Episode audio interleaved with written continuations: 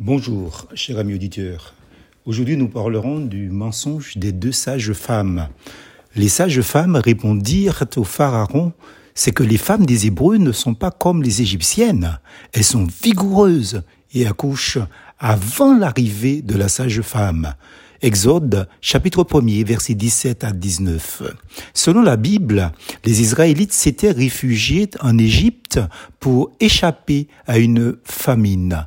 Dans un premier temps, ils avaient été bien reçus parce qu'ils constituaient une force de travail, une main-d'œuvre au départ, bon marché, puis gratuite et certainement appréciée des Égyptiens. Mais bientôt, un pharaon monta sur le trône qui attisa la peur des étrangers. Comme quoi, ce qui a été, c'est ce qui sera, et ce qui s'est fait, c'est ce qui se fera. Il n'y a rien de nouveau sous le soleil, dit l'Ecclésiaste chapitre 1er verset 9. La peur des étrangers d'abord, et ensuite la mise en esclavage des Israélites. Ce récit dirige l'attention sur le témoignage magistral de la foi de ces femmes en un Dieu qui libère de toute forme d'esclavage, plutôt que sur le mensonge des sages-femmes. Car Dieu approuve non pas le mensonge des sages-femmes, qui est sous silence, mais il approuve l'acte, celui d'avoir protégé des vies innocentes. C'est grâce à cet acte de foi que Dieu les a bénis et fait prospérer leur maison. Exode chapitre 1er verset 21. Gageons que ces dames n'ont pas menti par intérêt personnel, ni pour obtenir un avantage, ni même pour sauver leur propre vie. La seule raison de leur mensonge était la protection de plusieurs milliers de vies innocentes, des bébés sans défense. C'était une action motivée contre un mal totalement injuste et scélérate. Par ce mensonge, elles se mettaient elles-mêmes en danger, puisque si leur supercherie était découverte, elles seraient probablement condamnées à mort.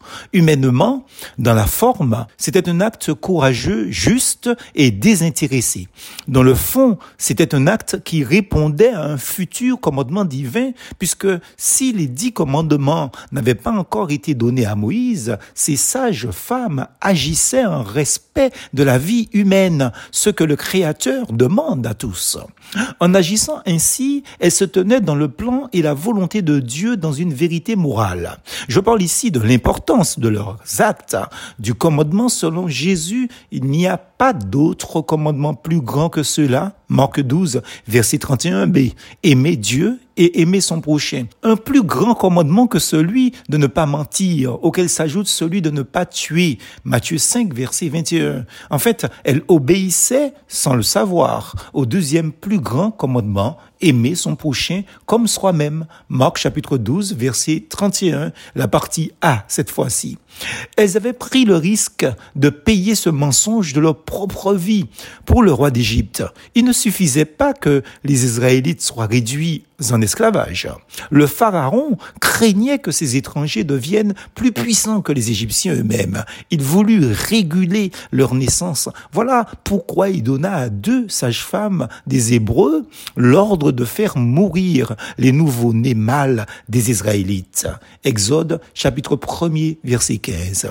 Ceci était contraire à la promesse que Dieu avait faite à Abraham, Isaac et Jacob. L'engagement de Dieu est pourtant le contraire. Je te comblerai de bénédictions, je multiplierai ta descendance et je la rendrai aussi nombreuse que les étoiles du ciel et que les grains du sable au bord de la mer. Ta descendance dominera sur tes ennemis. Genèse chapitre 22 verset 17.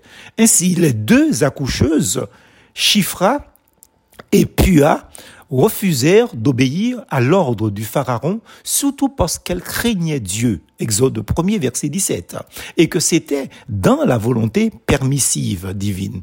Voilà la plus belle description qui soit de ce mensonge. C'est la crainte de Dieu. Si on se réfère au comportement des deux accoucheuses, voici ce que signifie la crainte de Dieu pour elles. Résister à tout pouvoir qui constitue une menace pour la vie humaine et deuxièmement, sauver des vies si ces vies sont menacées par un dictateur ou par qui que ce soit. Pour elle, la crainte de Dieu signifiait précisément la désobéissance civile au profit de l'être humain. Acte chapitre 5, verset 29, comme quoi qu'il faut d'abord plutôt obéir à Dieu qu'aux hommes. Voilà ce qu'elles ont fait, Chifra et Pua. Ces deux sages-femmes se trouvent ainsi au début de l'histoire de la libération d'Israël. Un privilège pour elles. Elles ont des noms, même si ceux-ci ont peut-être été choisis pour des raisons symboliques. Chifra rappelle un mot hébreu signifiant beauté, et Pua peut être un mot signifiant éclat. Donc l'éclat de la beauté, dirais-je. Ce sera exactement ce que fera Rahab pour les espions à Jéricho. Josué chapitre 2, verset 1 à 16. Elle aura même le privilège d'être une ancêtre de Jésus-Christ. Matthieu chapitre 1, verset 5. On pourra faire un parallèle avec une situation plus contemporaine. Lorsque durant la Deuxième Guerre mondiale, des hommes et des femmes ont menti en cachant chez eux des juifs recherchés pour être exterminés, ils ont agi selon le même principe. Il n'y avait rien d'immoral dans leur acte, bien au contraire. Ce genre de mensonge, entre guillemets, apparemment toléré par Dieu, est donc extrêmement rare et limité exclusivement à ce genre de situation. Il n'est pas question d'utiliser ce genre de texte pour soutenir l'idée qu'il est possible de mentir par profit personnel ou pour quelque raison que ce soit si cela nous apporte du bien ou des biens, des avantages de quelque nature que ce soit ou certains conforts. Surtout, surtout, si cela nous évite de faire face à nos responsabilités ou face à nos erreurs. Je dirais même que dans ce cas, on ne peut pas parler seulement de mensonge, mais plutôt de désobéissance à une vérité supérieure, morale, établie par Dieu lui-même, au même titre que cela, dit Jésus, tu connais les commandements, tu commettras point d'adultère, tu ne tueras point, tu ne déroberas point, tu ne diras point de faux témoignages, donc de mensonges. Tu ne feras tort à personne, honore ton père et ta mère. Marc chapitre 10, verset 19. Plus fausse en Jésus.